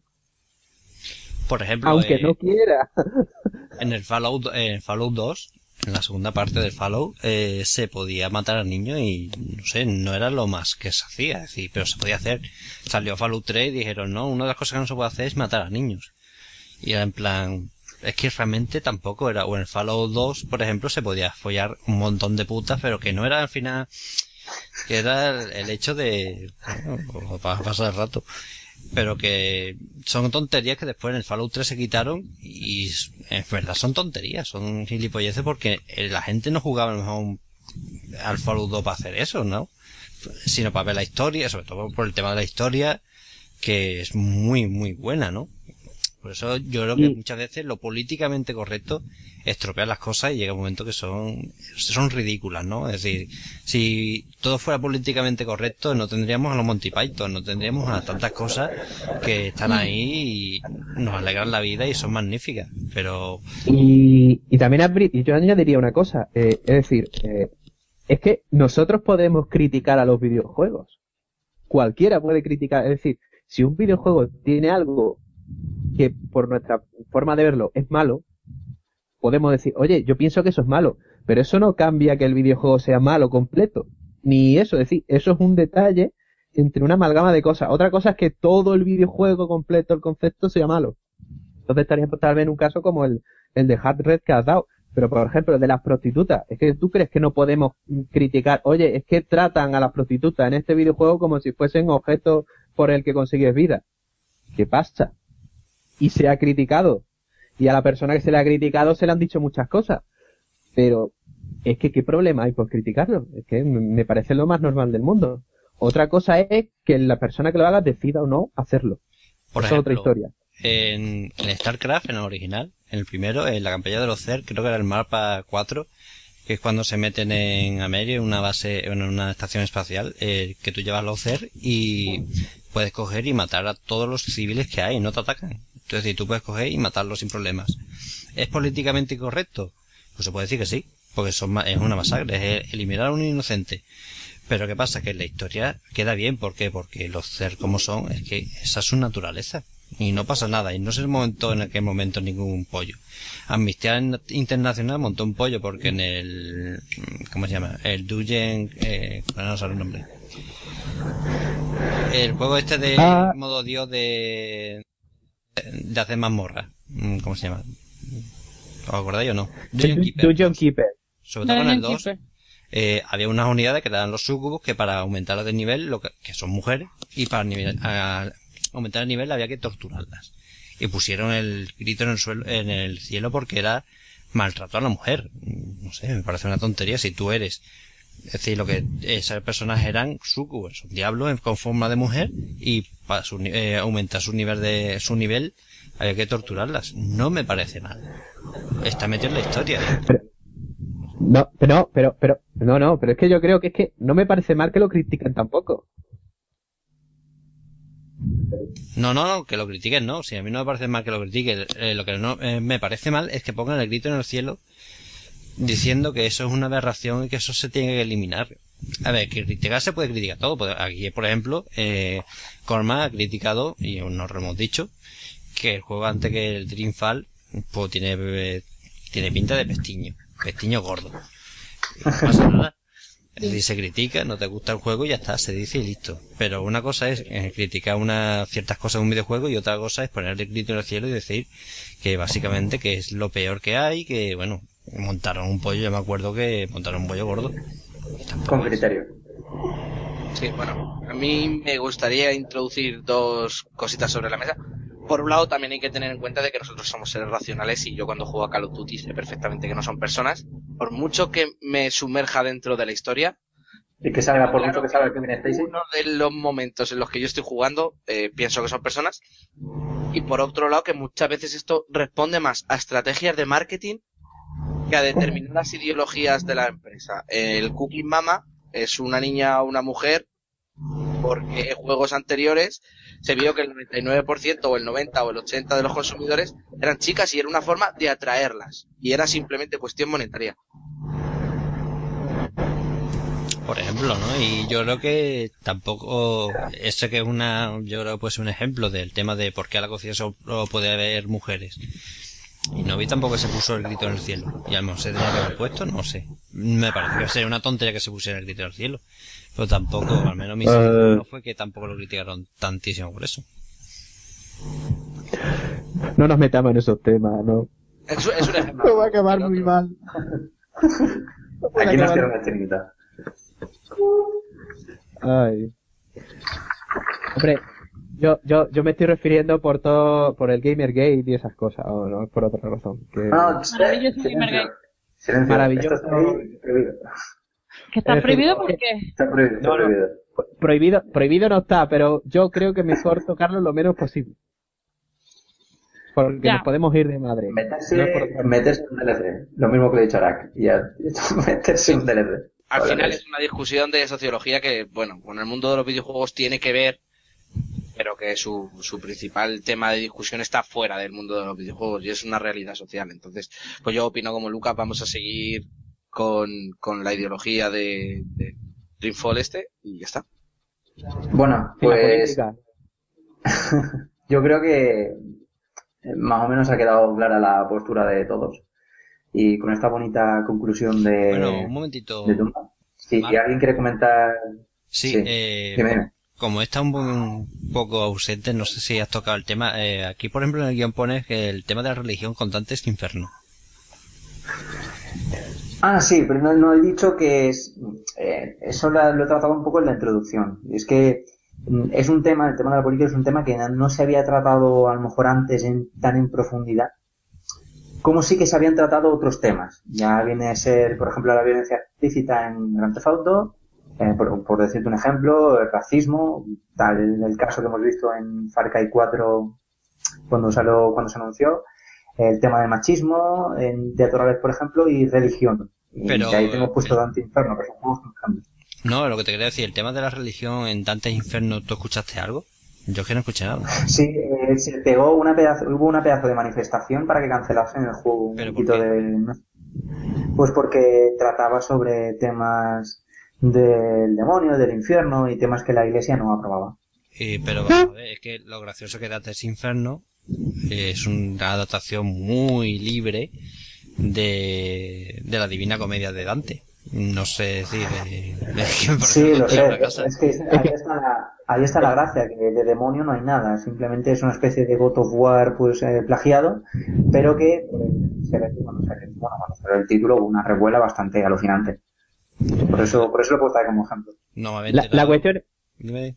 la, sí, no, que la cuestión al final los límites los pone cada uno, echan, y, y que sean erróneos o no es otra historia. No, pero que me llama la atención sobre todo por eso, porque es un libro, y vamos, yo me lo he leído, es La Divina Comedia, que está bastante bien, es pesadito, eh, es espeso, pero está muy bien, y me parece, no sé, cuando lo he visto y me has dicho lo de la manifestación, no sé, es, me parece que es una tontería como una casa, porque es que el libro está ahí, vamos, que es verdad que no, No, se ve ya, igual, pero eso- pero el libro está ahí, no sé, no lo han prohibido ni nada. Ni he visto ni una manifestación en contra de la Divina Comedia de Dante, que es un clásico de la literatura universal. Hombre, que no lo hayas visto tú, pero que lo Ah, piensen alguna ellos, gente quemado, sí, alguna gente Joder. no lo sé, ¿eh? Lo Eh, peor es que seguramente ni se lo habrán leído.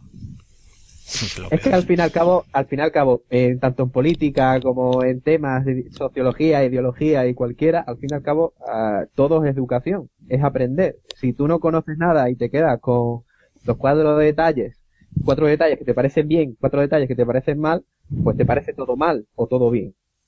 También una, cosa que yo no sé si te acordará o acordaréis. Por el tema este que hemos hablado de la política, esto, lo otro. Y bueno, de los buenos y malos, de blancos y negros, eh, salió hace, mm, creo que fue un par de años, creo que ya habíamos empezado con Bad Gamer. Era un videojuego en Flash, la verdad que estaba muy bien, eh, muy, muy realista, por desgracia.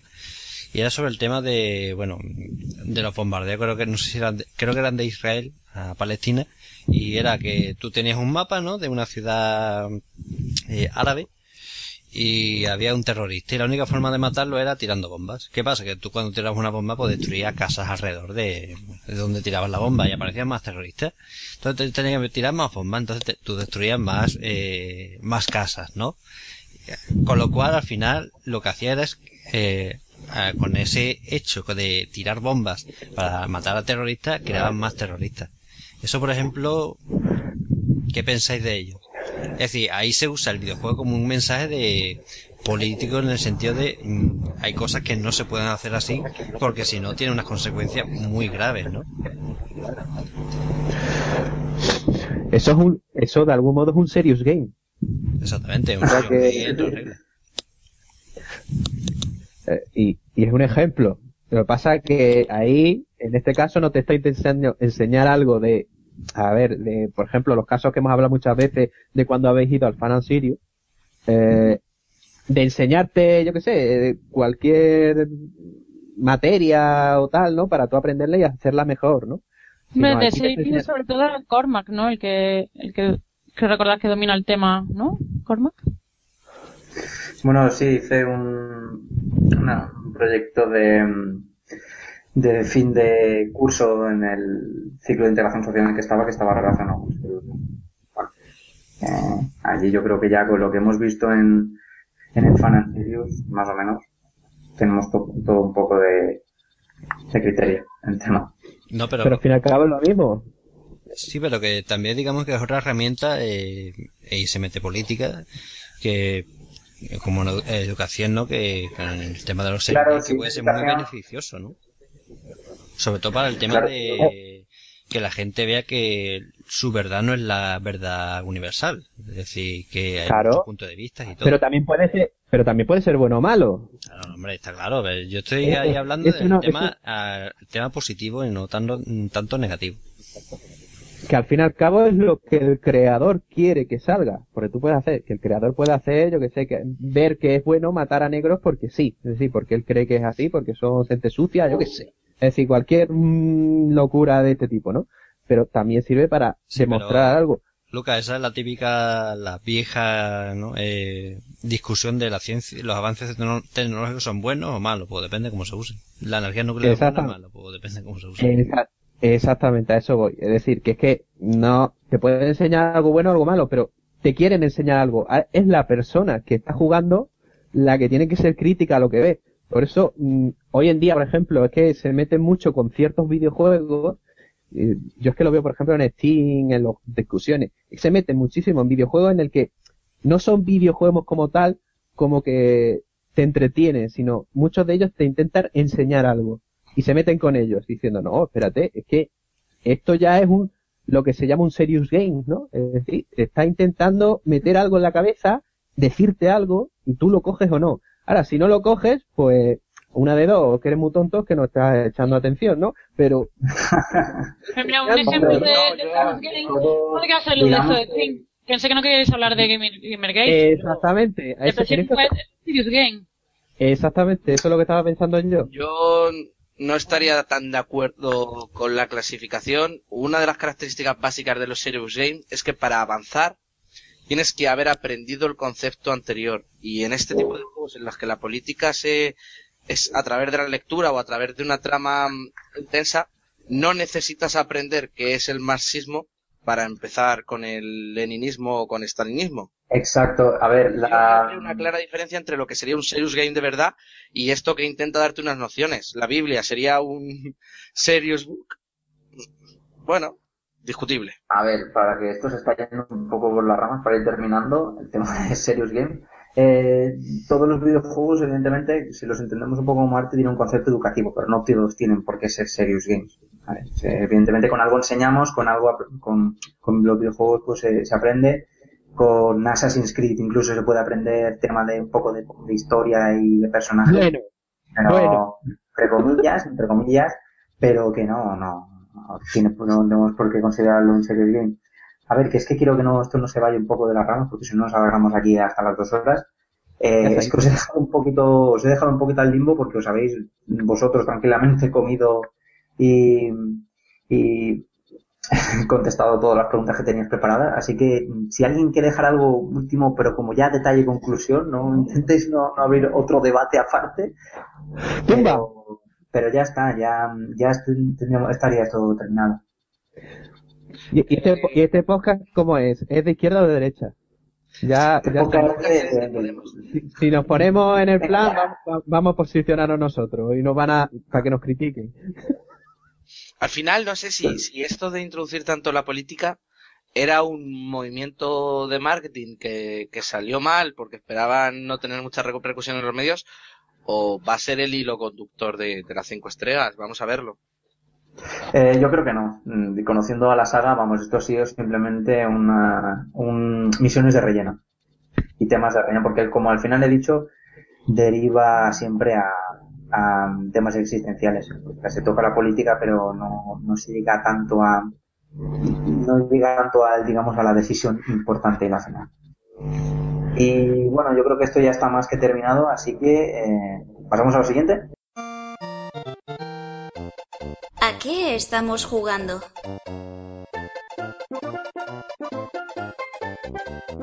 Bueno, pues después de este debatillo bastante interesante sobre la política, vamos a pasar a qué estamos jugando. Eh, como Mara está bastante cansado, lo dejaremos para el último. Y como Mara ha sido la que menos ha hablado, pues Mara, ¿a qué ha jugado? Vale, pues como me di esa panzada de jugar al Randoms Monday la semana pasada para que se le diera tiempo el análisis, estos días la verdad es que he descansado un poco de, de jugar. Si he jugado el de Binding of Isaac, si es como en plan, deberes obligatorios, jugar un poquito de, de Binding of Isaac, que además eso, como hablaba, el, el modo de multijugador es, es muy divertido. Además yo me pongo en plan loca jugando porque me desespero cuando me van a matar. Y bueno, también se puede decir que no jugué yo, enseñé el Thomas Guasalón, por supuesto, así menciono el Thomas Guasalón en el programa y lo meto así de esta manera. Lo, eh, lo- más que jugarlo yo, lo enseñé a, a alguien que, porque es obligatorio. Yo a la gente que no ha jugado Thomas Guasalón, tengo que enseñarlo. Así, y es bonito verlo de nuevo. Y la verdad es que no he jugado nada. Ahora ve- sí que tengo uno- algunos juegos pendientes que ya puedo por, fin jugar a Bayonetta 2 y a uno que hablaba que se llama The, Marvel, The Marvelous of Mistake, que son los que le voy a dar ahora, pero todavía justo antes del, programa no he podido, no he podido darle. Así que ya para la próxima semana sí puedo que contar un poquito más, pero para esto ha sido descanso de, de consola quitando el Isaac. Vale, eh, Lucas, ¿tú has jugado algo o nada? Yo, yo he descansado de todo. De la vida en general. De, la- de la vida en general, yo no, no, en lo que son ordenadores no, paso, directamente, que no quiero tampoco. Bueno. ¿Y tú, Tumba? ¿Cómo lo das? Yo sí he jugado, pero me lo estoy preparando, así que cedo mi turno durante unos pequeños momentos. Chan, chan, chan. Ah, que te lo estás preparando para ahora. Claro. Wow. Yo ya A ver, espérate, Como buen de gamer. si esto no es en la que estamos... gamer, no, al revés. revisando nombres, revisando fechas. A ver, ¿qué te va a llevar? ¿Dos horas, dos horas para contarnos en la que estamos jugando? Es claro. No, Claro. ¿no iba de eso? No. No. Iba de una cosa rapidita. Venga, tontorrones, pues empiezo yo. Yo he estado, he estado dándole un poco al Bayonetta 1, lo comentaba antes por encima, pero quería centrarme un poco en el juego que me ha mantenido más ocupado y es el, el juego nuevo de Sakaguchi. Para el que no suene el nombre, es el padre de Final Fantasy. Las cinco primero, primeras entregas llevan su nombre como director. Y bueno, el juego plantea un, un juego de estrategia en el que tendremos una serie de, de cuadros, como si fuese una mesa de ajedrez de 6x7. Y en él iremos moviendo hasta seis personajes que podemos controlar, siendo cada turno nuestro pues, poder mover solo un personaje, excepto con determinados truquillos que tampoco voy a meterme mucho, y el enemigo hará un turno por cada monstruo que tenga. Eh, el juego es bastante convincente, las ilustraciones son muy bonitas, la banda sonora es espectacular y el único fallo que tiene es el que tienen todos los títulos diseñados para esta serie de, plataformas y es que te incita a comprar determinados bonus limitándote el tiempo que puedes jugar. Hay una de las de los elementos que tiene que es el vigor y entrar a una misión cuesta 5 de vigor, 6 de vigor y se te rellena uno de vigor cada 3 minutos. Entonces, a lo mejor es echar dos partidas, tienes que descansar media hora, 40 minutos y puedes ir jugando o pagar por continuar jugando. El juego está a medio, de tra- a, medio traducir. Eh, hay muchas cosas que están ya en castellano, pero la historia principal continúa en inglés y como opciones de, mm, de combinación de ataques, opci- opciones de, de todo lo que sería el aspecto más jugable, me parece un juego bastante sobresaliente y que tendrá seguramente reconocimiento eh, en este año venidero. Eh, tumba, eso es un coñazo, ¿eh? A mí me gustó mucho. Yo, yo dejé de Jugar a jugar movimientos. yo dejé de jugar a los, a los Swords, a Soul Calibur los Swords por eso mismo. Vaya coñazo, tío. Joder. Lo de Eh, esperarte tiempo es, bueno, claro, los dispositivos móviles son así. ¿Y cómo se llama? Eh, claro, no lo he dicho, Terra Battle. Eh, ha salido hace, hace un poquitos meses, o sí, ya llegará a meses. Y bueno, simplemente como lo ha hecho Sakaguchi, van ya por una barbaridad, creo que es medio millón de descargas. Cada vez que aumentan 100.000 regalan bonus y cosillas, o sea que, merece la pena que le deis una oportunidad y si sois pacientes, pues a lo mejor encontréis un juego de vuestro agrado, o a lo mejor no. Bueno, eh, pues si ya has acabado, me toca a mí y ya déjame a nuestro amigo Mar. Yo básicamente pues al Hearthstone estoy sigo ahí. eh, estoy ahora con la segunda eh, sala de, de la mazmorra de Nasrama. Que me falta el último, el último monstruo final. A ver cómo va. Y nada, la partida bien. La racha pues va bien. Eh, jugué una arena eh, y nada, me, me mataron en 0 con 2. La verdad que soy bastante malo. En fin, poquito a poco. Y bueno, también como otro juego, pues el Vikings Battle of Asgard, que es un juego normalito. Normalito, tiene cosas muy guapas, pero otras que, en fin, se nota que es un port, el control sobre todo, que son nefastos. Bueno, no nefastos, los hay peores, el juego con los, los controles peores, pero bueno, bastante malito y el tema de la configuración eh, gráfica, pues se nota un montón. Pero bueno, la verdad es que no está tan mal, nada, tiene alguna otra parte de sigilo que hombre, no es que sea 10, pero entretiene, está bastante bien. Por ahora me está medio gustando. Entretenido está. Y poco más. Así que le toca a Mark, que ya descansa un poquito su garganta. Venga, pues yo voy a ir muy rápido y porque es que con lo que tengo que decir. A ver, yo he jugado The Last Door, que es un juego que está en Flash, lo podéis jugar en Flash, eh, creado por desarrolladores españoles. Es una especie de aventura gráfica ¿Y en de terror. Y en Steam, en Steam también está cierto.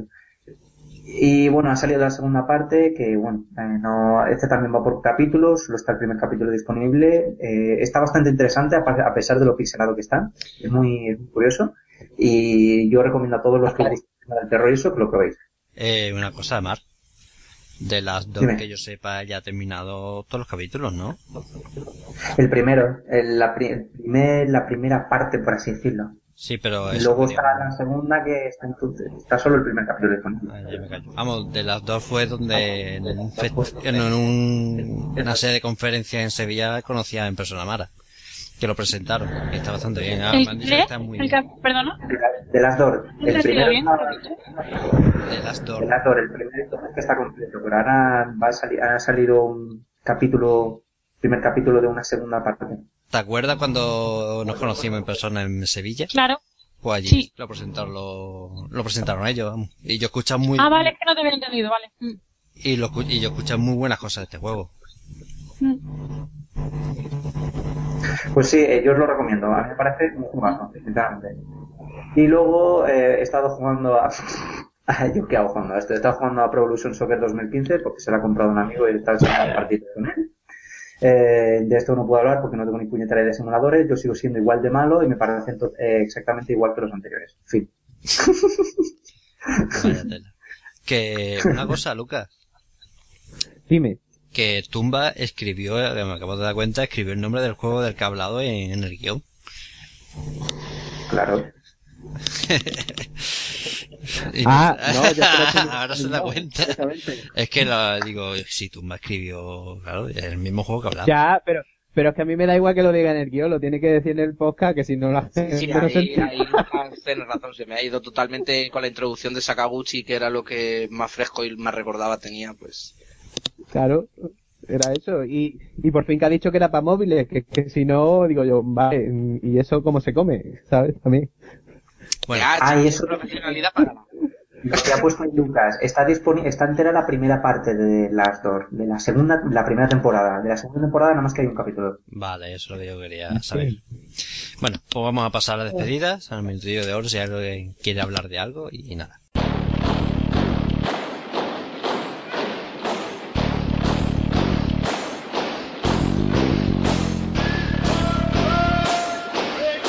Minuto de oro.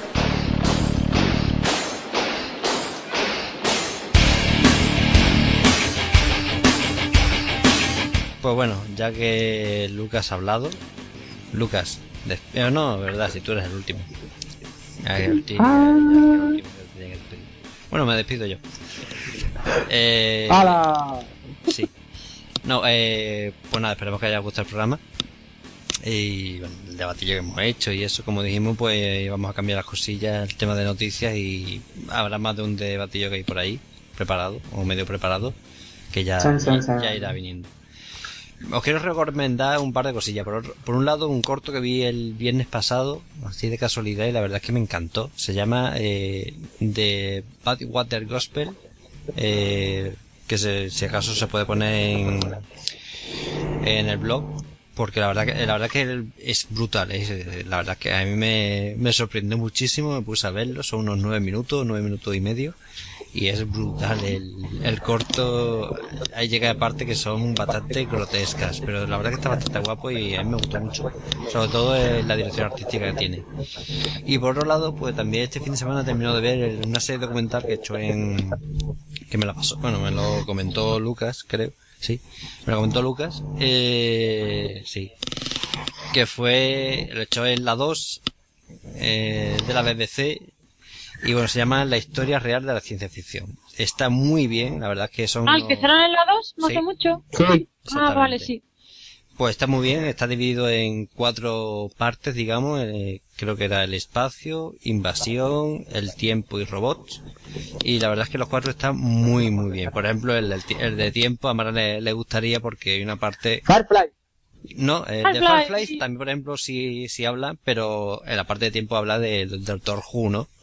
Doctor Who, claro. Del, Doctor Who, del Doctor Who, hablan por, por lo menos en tres de los capítulos. En tres. Pero Mola. el tema Porque del el tiempo eh, es en la parte de tiempo. En la parte del tiempo y en la parte de los seres, porque también salen los ciber, los Cyberman, Y los... Dalek. Ah, en- los Dalek no, salen, salen hablan de varios y, y habla, y si Sobre- tú lo ves en todos los capítulos, hablan algo del Doctor Who.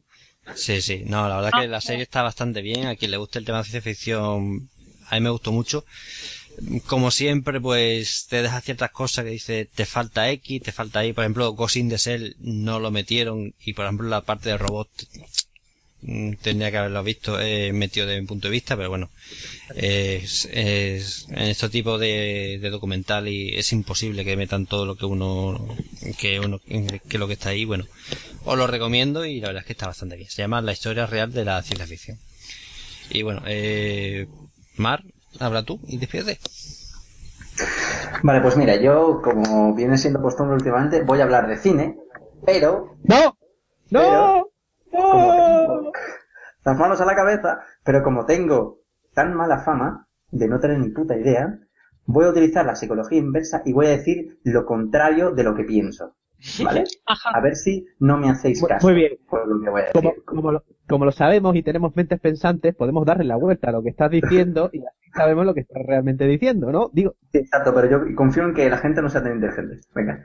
No vayáis a ver Interestelar. Es, Vale. una de las- es la peor película del año y una de las peores películas que he visto en mi vida. Por favor, no vayáis a verla. Codo, codo, guiño, guiño. vale, queda grabado, ¿eh? Queda Yo grabado y lo esto. ¿eh? Yo, yo he de decir que la fui a ver este fin de semana y... Ay, ¿qué tal? ¿Te, te gustó? Sí, sí, me encantó, me encantó. A mi amigo Jorge, por ejemplo, que también muy cinéfilo, no le gustó tanto. Y tampoco me extraña porque, bueno, aunque está muy bien ciertas cosas y otras cosas que, bueno, en fin. No es la mejor de Nolan. Para mí no es la mejor, precisamente. No, pero una de las cosas que, eh, por lo que le iba a decir, eh, es que a Lucas sí le gustaría por, bueno, porque aparece un agujero negro y con las cosas que yo he leído en, eh, en blog científico está muy, muy bien representado ciertas cosas. Eh, pues ya me lleva el spoiler. No, no, ningún A spoiler. ver, a- habría, habría que ver si están bien representadas las últimas teorías, ¿eh? Ojo. Lo ha, Ojo. lo ha asesorado el que ha investigado todo eso. Uno de ellos, Mara, uno de ellos. Bueno, uno de ellos obviamente no todos, no Física no, cuántica, eh, estos últimos 10 años ha cambiado del día y la noche, pero bueno. Exactamente. Es que lo que decía Stephen Hawking al principio, a finales del siglo XX, eso ya, vamos. Revisar los premios Nobel de física porque ha ido cambiando mucho. Pero bueno, creo que me toca por interrupción. Sí. Es una característica básica de los políticos. Tumba, Yo voy a, voy a recomendar una serie, Es videojuego, política de los videojuegos. Tumba, voy a, voy a recomendar una serie de videojuegos que se llama How to Get Away with Murder. O sea, cómo, traducido así un poco al aire, cómo salir airoso de un asesinato. No es la mejor serie del mundo, pero los giros de la trama a mí me mantienen en vilo y, y realmente la estoy disfrutando como lo que es, un producto de entretenimiento para ver un capitulito antes de dormir. Y nada, por otro lado, pues me lo he pasado muy bien, espero que nuestros oyentes lo disfruten tanto como lo disfrutamos nosotros haciendo y bueno, seguimos buscando la fórmula del programa perfecto de Bad Gamers. Chan, chan. Días. Yo creo que la fórmula perfecta la encontramos en el programa 14, ese que no salió. No voy a ser que, no voy a ser que el universo se colapse cuando salga, si sale un programa perfecto de Bad Gamers. O fue en el 18. Chan, chan. Chan, chan, El mejor movimiento de Dead Space 3 y lo sabemos todos. No, el mejor análisis fue el de Wolf Among Us que ha hecho Greg. Y ese, ese que está las tomas falsas del, de, la segu- del segundo capítulo de esta temporada están ahí detrás al final, así que ese es el mejor de todos. De hecho, deberíamos ponerlo todos los programas una vez detrás de otro hasta que la gente se canse. Y nada. Si no, Bueno. bueno, de Beverly Hills. Exactamente. Eh, bueno, y Tumba, tú ya has acabado, ¿no? Eh, termino yo. Eh, que Arax ha ido, se ha tenido que ir un momento y bueno, voy a terminar yo. Sí, claro, exactamente. Eh, no, se, se me había ocurrido algo que decir, pero no lo voy a decir porque se me ha olvidado, así que es algo normal en mí y que no, no debería extrañar. Eh, para canción final voy a pues, coger una de eh, Surgeon Simulator que se llama Surgeon Stimulator, la versión de ambulancia. que es curioso que este juego sea, bueno, es que es como es, es muy, es muy raro, pero la banda sonora tiene su aquel, y por eso la quiero poner. Y ya está. Y por esta semana nada más, espero que os haya gustado, tanto político, politólogo, eh, videojuegos, tumbacracia y todo, eh, que es un placer estar así todos aquí. Y nada más. La, la década ominiosa no podía durar eternamente. Exactamente. Así que nada más, eh, no voy a decirme yo mismo hasta luego Lucas porque me parece un poco raro, así que... Hasta luego, te lo Lucas. Adiós. Bueno, y ahora que se despide nuestra amiga Empanadilla Mara. Venga, Empanadilla.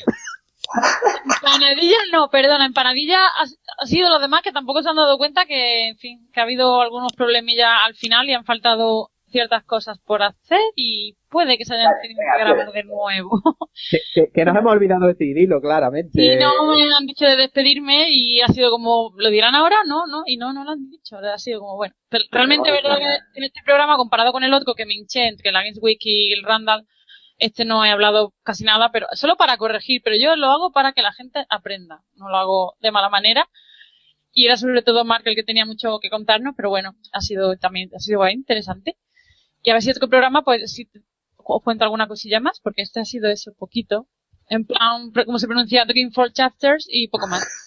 Escúchame, escúchame, que se, está- nos ha olvidado de presentar a la mujer. Nos van a montar un Gamers Gate por esto, ¿eh? Ya verás, ya Eh, verás. la, la True Gamer Girl dice Sí, que esto me parece muy mal, que esto es sexismo y os mataré a todos. Y ya está. Con una cuerda Terror. para atender o algo. Terrorista vaginal. Dime. Que, que, que- no, que vas a hacer esos sandwichitos que he visto yo por ahí por Twitter.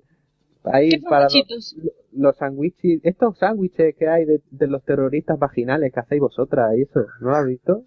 Ah, de la cuenta de terrorismo vaginal, es que este fin de semana no he, no, no he visto prácticamente Twitter, entonces no he podido, la tengo, sigo la cuenta, hombre, como terrorista vaginal debo seguirla, pero que Claro. fue bastante, bastante divertido el momento de, de buscar la foto, cual poníamos y demás. Y, y bueno, hay mucho cachondeo en el grupo de terroristas vaginales. Algún día os contaré. Mm. y nada, Hay pues mucho, programa. Bueno, dime qué. no, que hay mucho terrorismo vaginal, eso seguro. Sí, la cosa es que cualquiera que nos viera lo que estamos poniendo diría, madre mía, qué, qué grupo de locas, pero nos divertimos con el terrorismo vaginal. Ahí, tirando el mundo, tú no te preocupes. Sí. Venga, despídete. ah, pues nada, que, que espero que la semana que viene también pueda, pueda estar. De hecho, ya podré hablar de algunos jueguecillos más. De hecho, el Bayonetta 2 no lo hemos analizado ni nada, ¿no? No, Claro. Vale, pues ahí puedo, claro, ahí claro. puedo hablar del Bayonetta 2 si queréis un poquito. Y nada, pues eso, hasta el próximo programa. Adiós, Mara. adiós. Adiós. Hasta luego, Lucas. Adiós.